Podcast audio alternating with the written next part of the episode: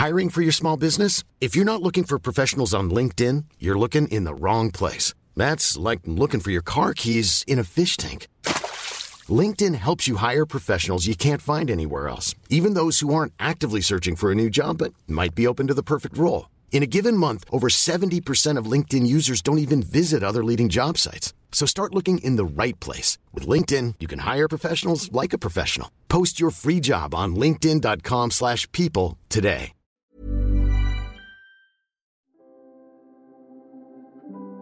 Ich glaube auch, dass die Anteile wie jetzt Scrum Master, RTEs und all die, die dafür zuständig sind, also sind für mich die Trainer dieser Agilität. Mhm. Wenn die nicht mhm. dafür sorgen, immer wieder die Gesamtorganisation im Blick zu haben, dann wird sie sich immer wieder in den Ursprung zurückverwandeln. Egal mhm. wie agil sie sich benennt. Also du hast nachher wieder dasselbe klassische System mit Regeln und Normen, ja.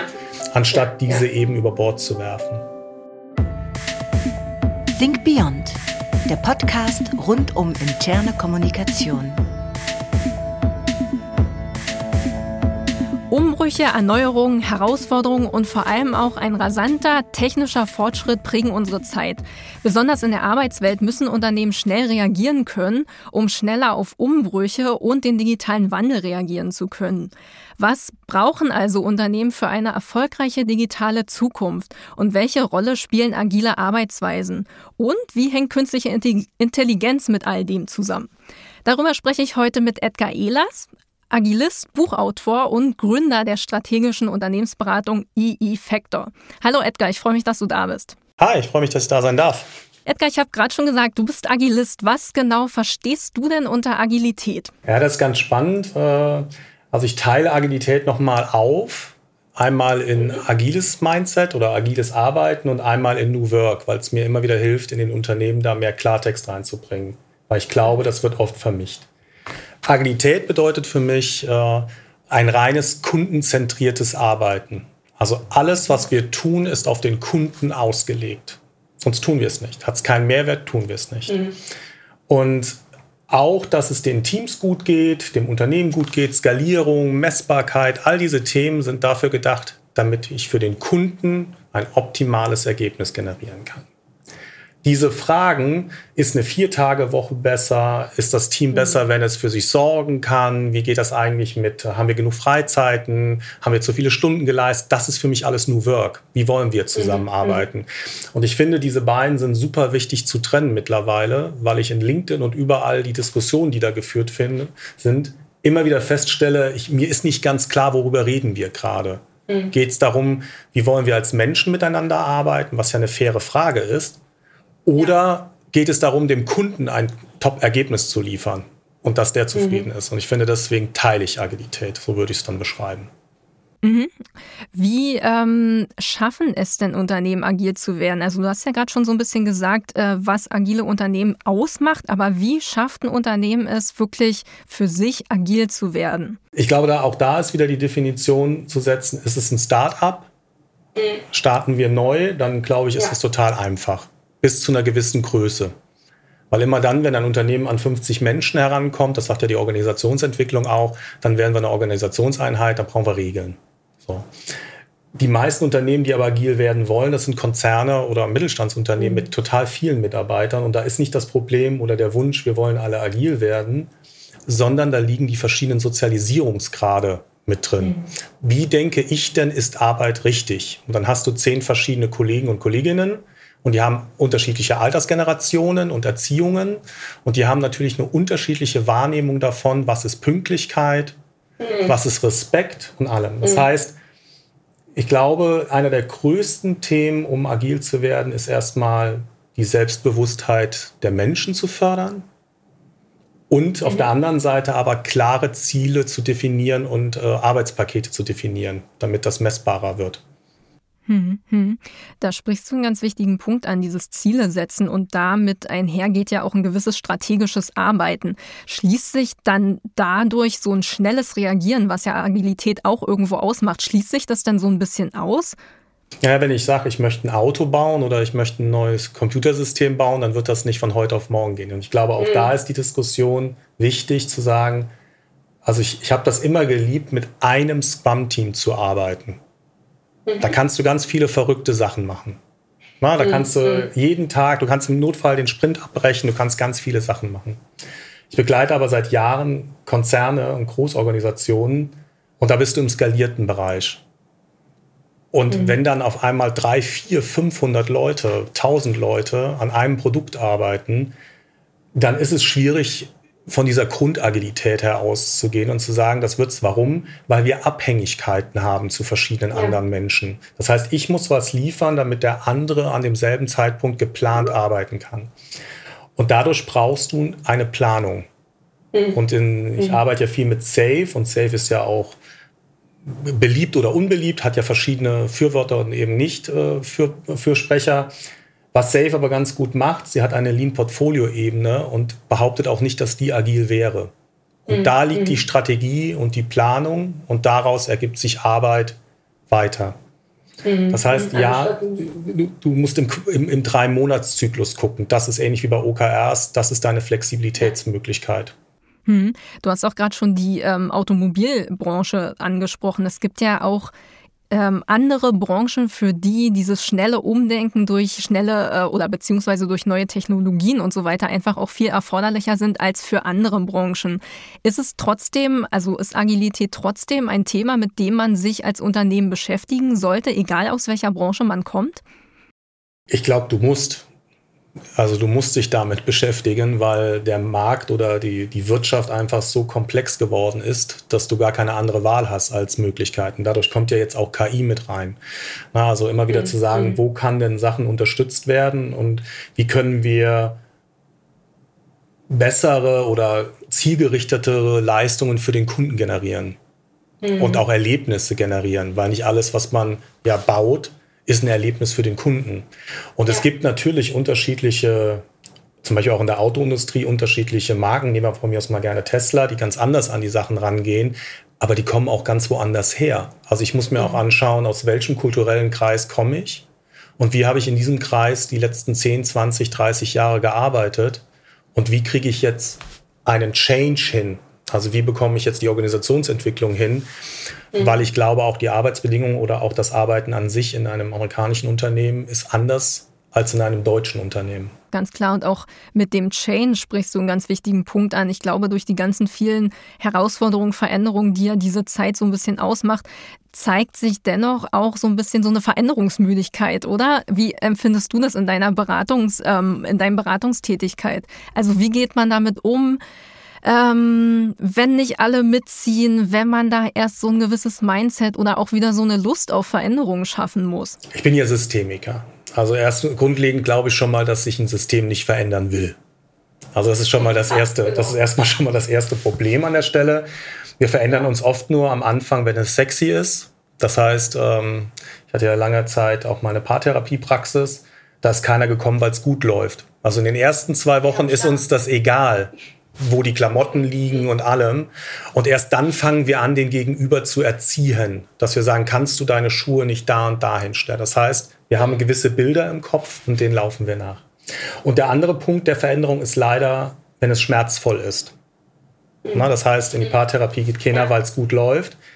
Und das ist so eine Krux dahinter, weil ich glaube, wir hatten immer genug wieder Zeit, uns zu verändern aber es wurde immer wieder aufgeschoben. Ja, muss nicht heute machen, mache ich dann. Also wir schieben sehr viele Sachen so lange auf, weil sie nicht sexy genug sind, aber eben sind auch nicht schmerzhaft genug. Das ist ja in vielen Themen. Und ähm, ich glaube, das ist auch ein Grund, warum viel Agilität als Pepper genommen wird, irgendwo draufgelegt wird und dann sagt, hey, wir sind jetzt agil. Und eigentlich ist das nichts anderes als dieselbe Abteilung wie vorher, nur dass sie einen neuen Beppel hat oder einen tolleren Namen. Ist jetzt nicht mehr sich HR-Abteilung oder Produktion, sondern hat jetzt irgendeinen spacigen Namen und äh, ist jetzt mhm. agil. Und ich glaube auch, dass äh, wenn die, die Anteile, wie jetzt Scrum Master, RTEs und all die, die dafür zuständig sind, also sind für mich die Trainer dieser Agilität. Mhm. Wenn die nicht mhm. dafür sorgen, immer wieder die Gesamtorganisation im Blick zu haben, dann wird sie sich immer wieder in den Ursprung zurückverwandeln. Egal mhm. wie agil sie sich benennt. Also du hast nachher mhm. wieder dasselbe klassische System mit Regeln und Normen, ja. anstatt ja, diese ja. eben über Bord zu werfen. Dieser Podcast wird präsentiert von Dynamic Audio. der Audioagentur für die komplette Unternehmenskommunikation, Spots, Schulungen, Podcasts in mehr als 20 Sprachen. www.dynamicaudio.de Dynamic Audio. We make you sound good. Braucht es denn da ähm, Training oder eine gewisse Anleitung von außen oder glaubst du, Unternehmen, wenn sie den Willen haben, schaffen das auch von innen heraus? Ich bin ein Befürworter von innen heraus. Ähm, heißt, äh, ich brauche von außen die Impulse wahrscheinlich. Ja. Ich biete viel meinen Kunden auch immer an, dass ich sage, ich bilde die internen aus, weil ich gar nicht selber so lange da bleiben möchte, weil ich das selber spannend mhm. finde, immer mal wieder den Wechsel dann auch zu haben und zu sagen, ich qualifiziere die Leute dass sie dann meinen Job machen können. Mhm. Und die nächste Frage, die man sich ja stellen muss, auch in Verbindung mit KI, es werden viele Stellen so nicht mehr gebraucht werden in der Zukunft mhm. und auch äh, Verwaltungsgeschichten. Ich habe jetzt ein spannendes Thema gelesen. Braucht man in der Zukunft noch HR, wenn Agilität auf der anderen Seite ist? Ähm, oder ja. ist das nicht schon in sich drin? Dann muss ich Menschen umskillen, ihnen Möglichkeiten geben, sich umzuskillen. Und je größer ein Unternehmen ist, umso toller sind die Menschen, die da sind. Also man glaubt gar nicht, welche Fähigkeiten manche Menschen sich angeeignet haben. Die sind Coaches, die haben systemische mhm. Ausbildung. Mhm. Da weiß keine Führungskraft drüber Bescheid. Aber es wäre so cool zu wissen, um zu sagen, hey, wir brauchen ganz andere Skills und die haben wir schon. Und wir, wir nutzen die. Also das, glaube ich, ist äh, extrem wichtig, dass es von innen herauskommt, weil man einem von mhm. innen heraus auch mehr glaubt ja. Ich war ja bei einem großen Arbeitgeber gewesen, da war ich erst als Freelancer und dann war ich angestellt. Und das war auch eine tolle Erfahrung, weil ich dann selber den Leidensdruck dann hatte hm. und auch zeigen musste, dass es immer noch wichtig ist, sich zu verändern. Und, genau, äh, ja. und dann auf der anderen Seite den Kampf des Abgebens. Ne? Man wird Zahlen werden verlangt, äh, wir müssen Ziele erreichen und dann zu sagen, ja, aber ich brauche das so und so. Und dieses ist als Externe immer leicht zu fordern, weil du nur bis zu gewissen Türen kommst und dahinter gibt es Türen, wo du nicht drin bist. Als Interner bist du da aber drin und kannst den Change leiten. Deswegen glaube ich, ist es immer wieder gut, gewisse Rollen sollten aus innen heraus besetzt werden oder von extern eingekauft als für zwei Jahre als äh, Projektleiter, der dann als CDO oder sonstige Sachen solche Sachen rantreiben, der Transformationswillen. Aber mit dem Innenverpflichtung. Du hast es auch gerade schon so ein bisschen anklingen lassen, eben dieses innere, äh, dieser innere Willen. Inwiefern spielt denn da die Führungskraft eine Rolle? Wenn die Leute sagen im Unternehmen, nö, eigentlich wollen wir uns gar nicht verändern und es läuft doch alles so, aber muss es führungsgetrieben sein oder wie schafft man es eben, diese festgefahrenen ähm, Denkmuster aufzubrechen? Welche Rolle spielt Führung dabei? Ich glaube, erstmal ist da auch wieder die Frage, wieso habe ich eigentlich Führung in meinem Unternehmen? Das kann man wieder nicht so pauschal sagen. Ne? Also, wieso mhm. habe ich in meinem Unternehmen so viele Führungshierarchien zum Beispiel? Also, die Frage ja. muss ich mir ja beantworten. Es zeigen Unternehmen, ich glaube nicht, man braucht nicht so viel Führung. Man hat genügend mhm. Rollen. Und ich glaube, jeder mhm. sollte in der Lage sein, sich selbst zu führen. Das muss er aber lernen. Und ja. die Frage ist, wenn ich jetzt einen Teamleiter habe, dann habe ich einen Abteilungsleiter, dann habe ich einen Preisleiter. Wie lange braucht Kommunikation und äh, von mir aus, wenn ich ein Impediment habe, bis es ankommt da, wo es hin soll? Also das wäre so, also ich würde erstmal überlegen, kann man Führung reduzieren? Also Führungsebenen. Und dann sind wir an diesem Thema Servant Leader. Wenn man sich das anschaut, das ist ja oft das, was man jetzt fordert. Das ist natürlich für viele Führungskräfte eine, eine Riesenherausforderung. Wir haben in den letzten 30 Jahren, 40 Jahren Menschen ja zu Führungskräften gemacht, die fachlich top waren, wo man gesagt hat, von der, äh, da gab es noch keine Fachlaufbahnen, sondern wurden direkt mhm. Führungskraft. Dann, dann stellt, hat man so die Fragen gestellt, was stört dich mehr, viel Arbeit oder wenn dich ein Mitarbeiter anruft? So. Mhm. Und das heißt, man hat schon mal zwei Arten an sich von Führungskräften. Die einen, die fachlich total versiert sind und totale Freude haben, tief in fachliche Diskussionen einzusteigen. Und man hat die, die Menschen gerne begleiten und führen. Mhm. So, und ich glaube, die Definition müsste man sich als nächstes stellen, wenn ich eine Organisation umgestalte, welche Art von Führung will ich dann integrieren? Und ich glaube, mhm. die Trennung dort, also ähm, verteilte Führung, macht da eben Sinn. Zu sagen, du hast mhm. einmal einen Fachbereich und du hast einmal People Leads, die sich um die Menschen kümmern, weil die dann auch in ihrer Zeit genau dafür da sind. Und dadurch mhm. reduziert sich die Anzahl automatisch, weil du gar nicht mehr so viele Menschen brauchst, die das machen. Hm. Ich glaube, da klingt schon so ein bisschen an, was ich als nächstes fragen wollte. Schafft sich durch diese ganzen modernen Arbeitsweisen, New Work, Agilität und so weiter, schafft sich moderne Führung dann auch zu einem gewissen Grad selber ab? Naja, hoffentlich glaube ich sogar an der Stelle, weil die, die, die am Arbeiten sind, also die, die, die das Produkt produzieren, haben ja am besten Erfahrung, was an dem Produkt dran ist oder nicht. Die müssen aber lernen, über den Tellerrand weiterzuschauen und mehr Verantwortung zu übernehmen. Wir haben aber 30, 40 Jahre gesagt, hör auf, diese Verantwortung zu übernehmen, kümmere dich nur um deinen Bereich, das ist nicht deins. Das heißt, wir haben sozialisiert angesetzt und die dazu gebracht, nur noch in ihrem Hamsterrad von mir aus zu schauen. Die müssen weiter den Blick öffnen und dadurch löst sich das ab. Ich brauche ja keinen, der guckt, ob die richtig gucken können. Also das ist äh, tatsächlich so ein Punkt, wo ich sage, ja, hoffentlich. Weil dadurch haben wir immer mehr, wenn wir wieder den agilen Sicht schauen, wir haben mehr Verantwortung zu unseren Kunden, von denen, die das Produkt auch bauen. Die haben auch Interesse daran. Und wir haben, wenn wir New Work gucken, alle machen mit, was brauchen sie, damit sie einen guten Arbeitsort haben an der Stelle.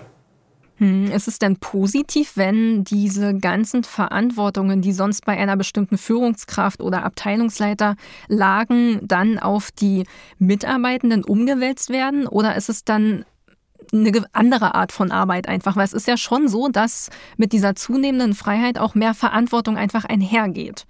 Ja, du hast da auch wieder zwei Themen. Es gibt auch viele Menschen, die wollen keine Verantwortung weil die Jahrzehnte keine wollten. Also von daher braucht es. Es wird auch immer Führung brauchen. Also wir, wir, reden jetzt hier nicht darüber, dass Unternehmen sich selbst komplett alleine führen können, auch wenn es da Beispiele für gibt. Da würde ich aber auch behaupten, die, die die Verantwortung haben, haben auch die Führungsrolle übernommen. Mhm. Egal wie sie mhm. sich nennen. Also du brauchst immer einen gewissen Grad von Führung und von Entscheidung. Und du brauchst auch immer eine Ebene, die die strategische Sichtweise ja. betrachtet. Ja. Also das ist einfach eine andere als die operative. So. Und natürlich, also ich mag ja wie OKRs oder solche äh, oder agiles Arbeiten in dem Sinne, dass ich sage, es geht ja immer um Kappa. Das heißt, wenn viel Führung verteilt werden muss, dann muss man über Kappa sprechen. Und dann ist das die Diskussionsgrundlage, dass ich als äh, Kollege oder Mitarbeiter dann sage, hey, ähm, jetzt mit den, wenn ich mich jetzt um die in die Teams kümmere, dann, dann habe ich das, da brauche ich von meinen 40 Stunden oder 37 oder 30 Stunden die Woche, brauche ich mhm. über 50 Prozent für dieses Thema. Das heißt, fachlich mhm. kann ich da nicht mit rein. Und das ist dann die nächste Diskussion. Also mhm. es geht gar nicht darum zu sagen, wie geht, wie geht Arbeit, muss das andere Arbeit sein, sondern wer hat eigentlich Lust auf die Arbeit, wer will die eigentlich auch tun und was bedeutet das dann im Zusammenhang der Kappa-Planung für diesen Menschen und äh, wie stellt er sich das dann vor? Und das ist dann, es müssen mehr Dialoge geführt werden dann dazu. Ja, und dann auch die gewisse Schulung, wie du ja vorhin schon sagtest. Die Leute, die es machen wollen, sind ja vielleicht nicht unbedingt von ihrer bisherigen Arbeit befähigt dazu. Das, das haben wir ja jetzt auch schon, weil wir haben ja, wenn man sich äh, alte Führungsweiterbildungen anschaut, wo viele die letzten 40 Jahre durchgelaufen sind, ähm, da haben wir vieles, äh, sind sehr straight, diese Ausbildungen, mhm. sehr, sehr mhm. kühl, sehr an der Sache bezogen. Ja. Und ähm, wir reden ja heute von Leadership.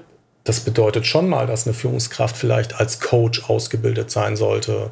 Das heißt nicht, dass es die Mitarbeiter coachen sollte, aus dem Sinn Coaching, wie er eigentlich bedeutet, aber ein Verständnis dafür zu haben, Weiterbildung vielleicht in der systemischen Lehre und allem. Also Führung bedeutet ganz was anderes an Skillsets Mhm. Und auch da wäre die faire Frage, wollen die das überhaupt? Mhm. Weil ich natürlich mhm. in den Jahren auch schon Führungskräfte erlebt habe, die gesagt haben, ey Eddie, jetzt habe ich noch fünf Jahre, ich will mich gar nicht ja. mit mir selbst beschäftigen. Ich finde das okay, so wie es ist. Ich bin, nicht, ich bin nicht in Ordnung in allen Themen. Aber ich möchte jetzt nicht in mich selbst reingucken, ob ich vielleicht 30 Jahre lang irgendwas falsch gemacht habe. Das möchte ich nicht. Und ich mhm. glaube, da ist ein Verständnis aufzubringen. Und was Führungskräfte extrem lernen müssten, also Leader, ist der Unterschied dieser ganzen ähm, verschiedenen Gesellschaftsstrukturen, die wir haben. Also kulturelle Unterschiede, gesellschaftliche und natürlich auch generationsspezifische. Na, ich finde es ein bisschen zu pauschal zu sagen, das ist die Generation Babyboomer oder so, weil es sind immer breite Fächer. Ja. Und gleichzeitig steckt da natürlich ein Funken mit drin, zu sagen, da sind unterschiedliche ja. Bedürfnisse. Und das bedeutet als Führungskraft wieder, ich muss die Bedürfnisse erkennen, aber sie dann auch wieder so formen, dass sie auf das Ziel des Kunden ausgerichtet sind. Es geht ja auch nicht im Unternehmen, um jeden glücklich zu machen. Das ist ja nicht der Selbsterfüllungszweck. Na, das ist dann wieder ein anderer Blick. Aber das ist eine Riesenherausforderung für Führungskräfte. Und man muss sich auch die Frage stellen, haben wir die richtigen? Ich habe viele Führungskräfte erlebt in den Jahren, die alle bereit sind, sich zu verändern. Aber das ist halt auch ein Schritt, weil früher bist du sehr viel Führungskraft geworden, vielleicht weil du sehr dominant warst und sehr im Fokus bist. Ja. Und heute brauchen wir eigentlich eher Menschen, die auch zuhören und Raum lassen, ja. damit die Menschen sich entwickeln können. Mhm, absolut. Und erlebst du das oder hast du das erlebt, dass gerade ähm, bei diesen verschiedenen Generationen, die du ja gerade schon angesprochen hast, dass man sich da so eine Art Generationenkonflikt ins Unternehmen holt, wenn man dann auf einen gewissen Change-Prozess zugeht? Ja, vor allem die unterschiedlichen Bedürfnisse. Ich habe ja in meinem eigenen Unternehmen, ähm, da sind wir jetzt um die 30, und ich habe sehr viele junge Menschen bei mir drin. Ich habe äh, ja. ältere Menschen drin. Also ich versuche da sehr divers, also unterschiedliche Kulturen. Und ähm, ich komme ganz gut klar, weil ich mich immer auf das, auf das Commitment verlasse. Also mir ist eigentlich egal, wie die Menschen arbeiten, ob die acht Stunden jetzt vom Rechner sitzen oder zum Friseur noch nicht, zwar ist mir alles egal. Also wir sprechen über Commitment. Also ich versuche mhm. da sehr modern äh, zu bleiben und zu sagen, hey, und wenn was schief läuft, mag ich es halt direkt wissen, damit ich äh, mhm. strategisch ja. entscheiden kann. Mhm. Untereinander ist das schon immer spannend, wenn wir Veranstaltungen haben, wie unterschiedlich die dann doch sind und aus welchen sozialisierten Verhältnissen sogar meine Mitarbeiter kommen, die ja auch Coaches und Trainer und alles sind. Und auch, dass in diesem ausgebildeten Segment auch unterschiedliche Bedürfnisse sind. Und dann erkenne ich das natürlich in jedem Unternehmen auch, dass alleine diese Frage, was Pünktlichkeit oder Respekt heißt, damit kannst mhm. du stundenlang diskutieren, weil wir alle unterschiedlich gelernt haben, was Respekt bedeutet. Und da hast du natürlich ähm, generationsübergreifend unterschiedliche Wahrnehmungen. Da sollten alle Generationen aufeinander zugehen, weil es hat nicht die eine zu gewinnen oder die andere, sondern wir haben in mhm. Unternehmen einfach ganz mhm. viele Menschen und die Gemeinschaft ist zu besehen als Organisation und nicht ich mache es dem Einzelnen glücklich und der kriegt jetzt ein, äh, ein, ein, ein Bällebad und einen 3D-Drucker und der andere möchte aber eigentlich eine Küche haben, wo, wo er sich mit den anderen treffen kann und einen Kaffee trinken kann. Und, äh, sonst drehst du dich als Unternehmen, weil du es jedem recht machen willst und machst eigentlich nicht mehr dein, deinen Job. Genau wie du gerade schon sagst, die verschiedenen Bedürfnisse unter einen Hut zu kriegen, ist natürlich eine große Herausforderung. Besonders wenn man auch auf die ganzen digitalen Neuerungen äh, blickt, also die ganzen ähm, digitalen Tools, die ja auch so ein bisschen mit Innovation einhergehen. Wie technikaffin müssen denn die Mitarbeitenden heutzutage sein? Man, es ist ein bisschen Schubladendenken, aber man geht ja immer so davon aus, die jungen Menschen, für die ist es total easy und die Älteren sträuben sich da vielleicht gegen oder haben zumindest erstmal mehr Aufwand damit, sich mit diesen neuen digitalen Tools auseinanderzusetzen. Wie erlebst du das?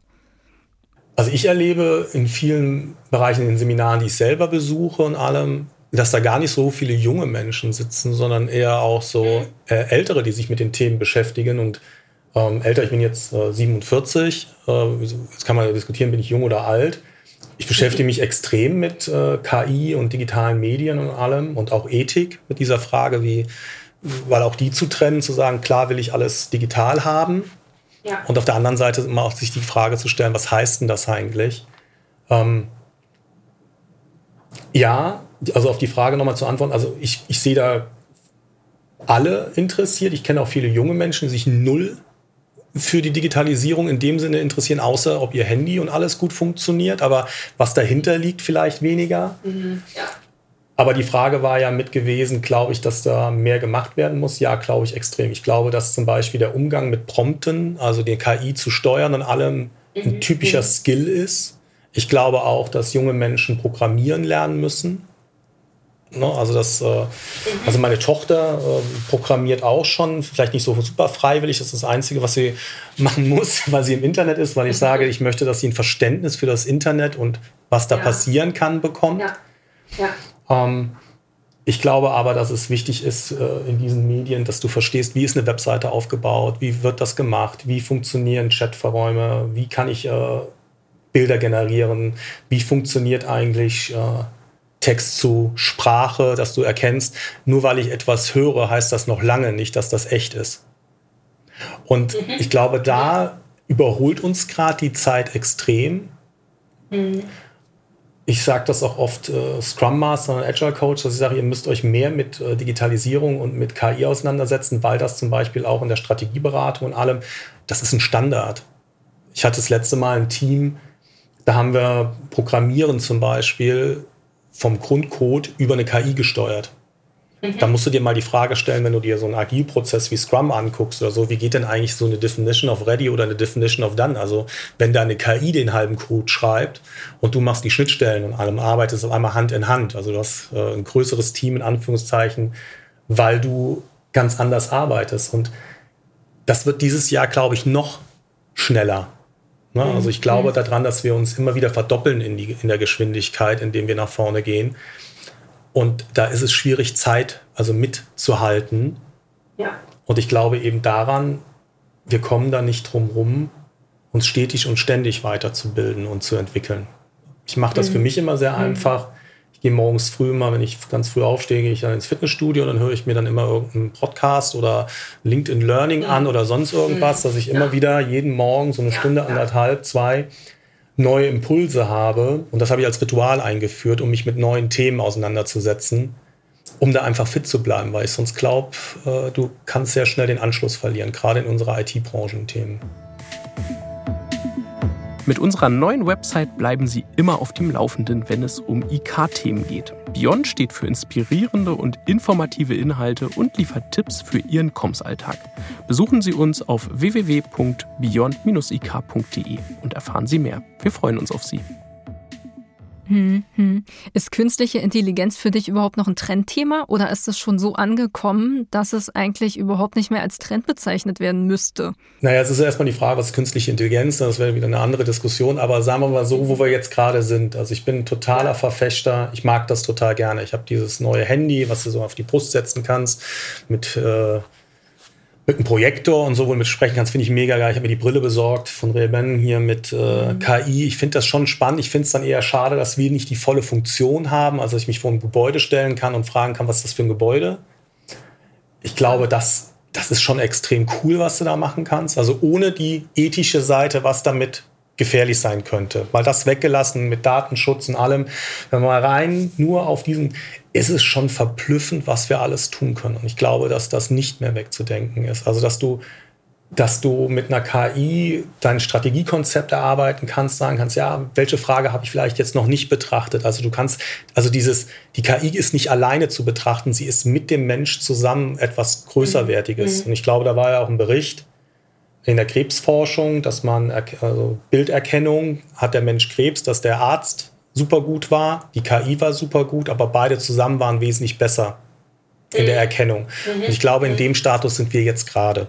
In der Kombination aus beidem können wir mehr erreichen und mehr rausholen, uns selber reflektieren. Auch mal solche Sachen wie, nehmen wir mal wieder aus dem Agilen, wie die Scrum-Rituale, eine coole Retro bauen, ab, kannst du heute alles mit einer KI und das macht einfach mhm. auch Sinn, mal zu sagen, ey, ich möchte mal was verrückt Neues ausprobieren. Oder mein Team hat nie die Probleme. Also als Sparringspartner für mich selbst mhm. zu nutzen, absolut sinnvoll. Und deswegen auf deine Frage, ich, ich glaube, es ist, also in meinem Leben ist das ein Bestandteil. Es mhm. ist nicht, nicht mehr wegzudenken und es hilft mir ja. auch. Und ähm, ja, macht mich wahrscheinlich an manchen Punkten sogar besser, weil ich besser reflektierter bin. Edgar, welche Trends, abgesehen denn von KI, die ja in deinem Alltag schon Einzug gehalten hat, siehst du ähm, tatsächlich kommen? Das ist eine spannende Frage. Ähm, ich glaube, es werden sich ganz viele Trends ergeben äh, mit KI, also durch KI selbst, weil da viel mehr Möglichkeiten sind. Also ich glaube mhm. zum Beispiel Entwicklungen wie jetzt, dass man sagt, wenn du schaust, wie viele Stellen werden pro Jahr oder sind offen in Deutschland an Entwickler da kannst du weltweit gehen mittlerweile. Du kannst, äh, also ich glaube, dass der Trend viel globaler wird und dass du mit KI dann zum Beispiel den ähm, geschriebenen Code nochmal analysieren kannst, dann nochmal anpassen kannst, also dass man viel mehr Möglichkeiten hat, ja. tolle Produkte und unterschiedliche Menschen zusammenzubringen und dann ein, ein tolles Produkt zu generieren. Also das glaube ich schon mal, weil wenn du dir heute irgendeinen Code in, ähm, in äh, in, in, in KI einbringst und sagst, schreib mir den bitte um ja.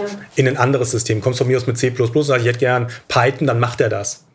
Mhm. So, und, und das macht es schon mal viel flexibler, neu zu entwickeln und auch zu erarbeiten oder auch zu sagen, wie wollen wir damit umgehen. Ich glaube, Meetings werden anders.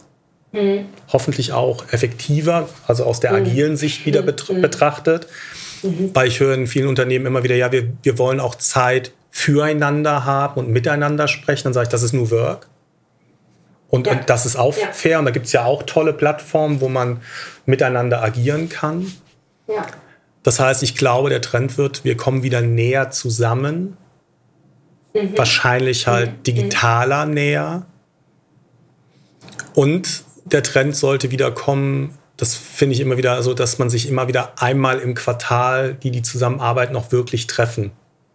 Und mhm. dass das mhm. in, in diesem Kennenlernen wiederkommt, weil das ist durch Corona, durch viele Themen, die jetzt da sind, ist so dieses Persönliche einfach ausgestorben gefühlt. Mhm, total. Und dieses Miteinander, dieses Sozialverhalten ist halt total wichtig. Ich fand früher als junger Trainer, fand ich immer toll, so Clustern im Raum. So Menschen, ja. um zu zeigen, ja. die haben alle irgendeine Gemeinsamkeit. Und das geht unter, mhm. oftmals im Digitalen.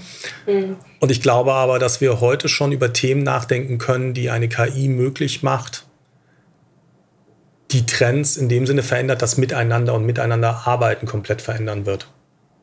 Was mhm. wesentlich effektiver macht, dass wir mehr Zeit für die richtigen Sachen haben. Dieser Podcast wird präsentiert von Dynamic Audio.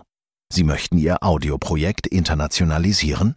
Wir lokalisieren Videos und Spots in über 20 Sprachen. www.dynamicaudio.de Dynamic Audio. We make you sound good. Ich würde nochmal gerne zurückkommen auf diese Nähe, die du gerade schon angesprochen hast, im digitalen Raum. Vor allem muss man dann da anders eine gewisse Nähe schaffen? Beziehungsweise wie macht man das? Wie schaffe ich Nähe in so einem digitalen Raum? Hm. Ich glaube, das liegt wieder an den Rollen der Begleiter. Ne? Wenn ich früher, wo ja. ich Scrum Master war oder auch als Agile Coach gearbeitet habe, das ist ja deren Aufgabe. Ich sehe die ja immer als den Bundesliga-Trainer kann man davon überlegen, ist nicht jeder Scrum Master ist ein Bundesliga-Trainer. Vielleicht glaubt er das, vielleicht wäre er gerade in der E-Jugend noch untergebracht. Das heißt, deren Aufgabe ist eigentlich die Förderung des Miteinanders und der Kommunikation. Und je digitaler du bist, umso mehr brauchst du einen Moderator, weil du immer wieder feststellst, sonst spricht immer der, der das Thema hat und keiner moderiert. Und es muss Raum für Moderation entstehen. Das heißt, je digitaler, umso mehr eine Person, die in der Lage ist, von außen betrachtet dieses Team zu fördern und zu entwickeln. Deswegen glaube ich zum Beispiel auch, in einem digitalen oder agilen Arbeitsweise brauchen wir nicht so viel Teamentwicklung, mhm. weil wir jeden Tag in unseren Ritualen das Team entwickeln. Mhm. Was wir aber brauchen, ist Zeit füreinander. Und das sollte mhm. mindestens mhm. einmal im, im Quartal eingeplant sein, egal wie es ist. Ich finde das bei Safe immer ganz schön. Da ist es ja dieses PI-Planning. Und da werden die ganzen Menschen aus der ganzen Welt geholt, weil sich das einfach rechnet, ist das Wichtigste. Und da geht es mir gar nicht um die Planung oder sowas, das kann man auch in den Tagen digital machen. Es geht um diese Zweisamkeit, Dreisamkeit, dieses Team, sich kennenzusehen, zusammen einen Kaffee zu trinken, weil das ist so kostbar und das kannst du digital nicht. Ja. Weil wir uns die Menschen eh schon immer im Kopf vorstellen, wie sie sind. Ja. Und wenn wir, wenn wir sie dann vor Ort sehen, dann, dann entsteht was anderes. Das ist eine andere Art von Energie, miteinander zu spüren, zu sehen, zu fühlen. Und ich glaube, das ist in den letzten Jahren ein bisschen zu kurz gekommen. Ähm, weil früher bist du auch mal aufgestanden, bis zum, zum Kollegen an den Nachbartisch mhm. gegangen, hast gesagt, ey, kurze Frage. Heute musst du ja. erstmal einen Termin ja. finden im Outlook. Auf jeden Fall ist wirklich so. Tatsächlich ist es ganz schwierig. Müssen wir denn im digitalen Raum mehr kommunizieren oder einfach nur effizienter kommunizieren? Also ich würde, da würde ich wieder trennen zwischen Agil, aus meiner Sicht Agilität, in der Agilität effizienter, kein Meeting ohne Agenda und nicht, also immer durchziehen und die alle müssen beteiligt dran sein und Lust drauf haben, effizient nach vorne zu arbeiten. Und dann muss es Raum füreinander geben. Also Zeit oder Meetings, wo, wo das Team sich hat. Mhm einen Kaffee trinkt, virtuell, ja. virtuell was zusammen macht. Vielleicht dann auch äh, die Retros sind dann so super wichtig, danach sich noch ein bisschen zu treffen und zu halten. Und das ist natürlich schwierig, weil wir das ja oft aus dem Sozialsystem heraus als nicht effizient und Arbeitsmeetings sehen. Und das sind ja die ersten Meetings, die wir immer abschaffen. Also diese Zeit füreinander schaffen wir mal ab, weil wir sagen, nee, wir wollen lieber produktiv sein. Mhm, genau. Ich, genau. ich glaube, das ist aber gefährlich für das Produkt. Also du, äh, zum Produkt hin effiziente Meetings und auf der anderen Seite Meetings der Begegnung. So würde ich es mal mhm. nennen, der Begegnung und des Treffens als Team. Und wo bleibt da der Raum für Flexibilität und für, ich sag mal, unerwartete Ereignisse? Und da ist, äh, glaube ich, genau die Krux immer wieder. Wir, ja. wir, wie man, also wenn ich, ich da komme ich wieder her, wenn wir das agile Manifest uns anschauen, bin ich da ein totaler Fan von. Und am besten ist das umsetzbar bei einem Scrum-Team. Mhm. Mhm. Und da reden wir über vielleicht 11, 12 Menschen, 13, 20 Menschen außenrum, die noch Stakeholder sind. Ob du da Storypoints hast oder wie auch immer, spielt alles keine Rolle. Mit denen kannst du arbeiten. Die sehen sich, die kommen hin, das ist auch kein großer Kostenapparat, die Leute zu holen. Ab dem Moment, wo Organisationseinheiten agieren, wo wir über Millionen sprechen des Invest und wir sehen ja in unserer Wirtschaft, das Geld liegt jetzt auch nicht mehr so, dass man einfach so viele Schüsse hat, damit sie fehl sind, sondern da, da hängen ganze äh, Organisationseinheiten dahinter. Kommen wir nicht daraus, aus der Strategie, aus der Planung zu kommen. Mhm. Die muss halt mhm. flexibel noch bleiben. Mhm. Aber strategische Planungen sind nicht täglich oder alle zwei Wochen, sondern die sind schon langfristiger angesetzt in einem höheren Level. Ja. Und nach unten sollte es dann flexibler werden. Mhm. Aber mhm. es geht halt nicht, dass jeder das tut, was er will, sondern alle arbeiten an dem einen Produkt für den Kunden. Und ich glaube, dass äh, wir verlieren auch hier oftmals die Diskussion, sprechen wir gerade von dem Wunsch des einen Scrum-Teams oder sprechen wir darüber, dass Unternehmen äh, 60, 70 Milliarden Personalkosten investieren, plus eben Lizenzen um dann ein, äh, ein Zukunft äh, oder sonst irgendwas zu bauen, dann brauche ich Sicherheit. Weil sonst ist Planung nicht möglich, weil wir finanzieren ja nicht das Produkt, sondern wir finanzieren die Menschen auf die Zeit. Das ist ja eine ganz andere Betrachtung im Agilen. Und deswegen ja, brauchst du ab und zu Struktur. Die sollte aber, du solltest dich immer wieder überprüfen, mache ich das jetzt, um die Struktur einzuhalten? Das wäre dann mhm. wieder ungünstig, weil da mhm. braucht es die Flexibilität. Ähm, aber ja, die Frage, ich finde die spannend. Ne? Es ist halt, du, du liegst eben, je teurer, je größer eine Organisationseinheit ist, umso mehr Planung brauchst du. Ja. Sie darf aber nicht festgefahren sein. Sie ja. muss flexibel. Deswegen, ich bin ein Fan von OKRs. Ich bin ein Fan von solchen Sachen immer mal wieder zu überprüfen, wo wir sind. Und das geht auf einer strategischen Ebene sehr gut. Und dann hast du eine gute Flexibilität noch drin. Hm. Beeinflussen denn digitale Tools die Agilität von Teams und Unternehmen? Also kann dadurch Abhilfe geschaffen werden in dieser ganzen Planungsphase mit digitalen Tools, KI und so weiter? Auch da glaube ich fest dran, dass sie unterstützend sein kann. Ich kann mir sogar vorstellen, dass sie irgendwann den ganzen Prozess plant und dann wesentlich äh, emotionsloser und sauberer plant. Ne? Dass ja, man nicht sagt, ach, ja. ich kenne den ja, komm, der wird das. Also ganz oft ist im Agilen ja so, dass Rollen verteilt werden mhm. auf Positionen. Mhm. Und wenn man dann fragt, welchen Skill genau hat denn der Mensch?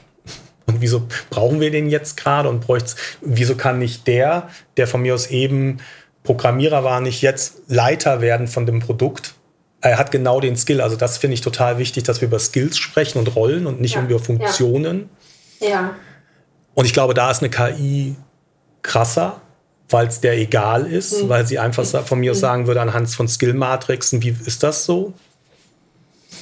Und auf der anderen Seite äh, glaube ich, dass die digitalen Tools müssen wir aufpassen, dass wir uns auch nicht überingenieren. Sobald irgendwas auszufüllen ist, haben wir einen echten hohen Drang dazu, erstmal alles tonnenweise auszufüllen und zu ja. gucken. Und damit meine ich jetzt nicht die Datenqualität, weil die leidet ja auch in Deutschland. Da sind wir nicht so gut in unseren Sachen, die wir bauen. Okay.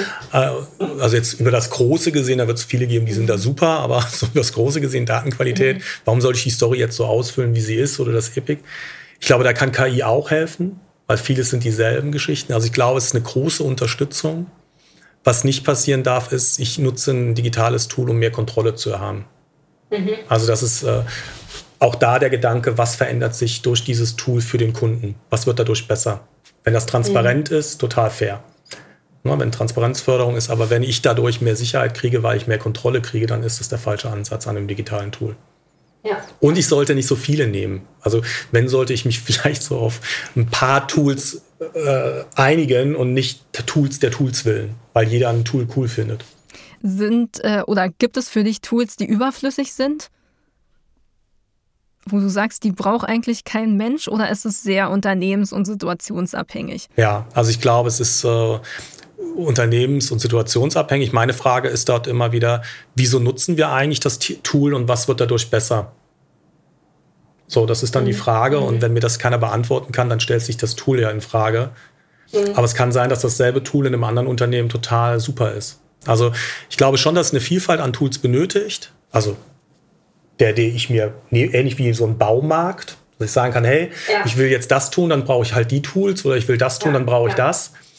Ich brauche aber keine, wenn ich vielleicht äh, in einen Ausbau machen will, gerade einen, einen Rasenmäher.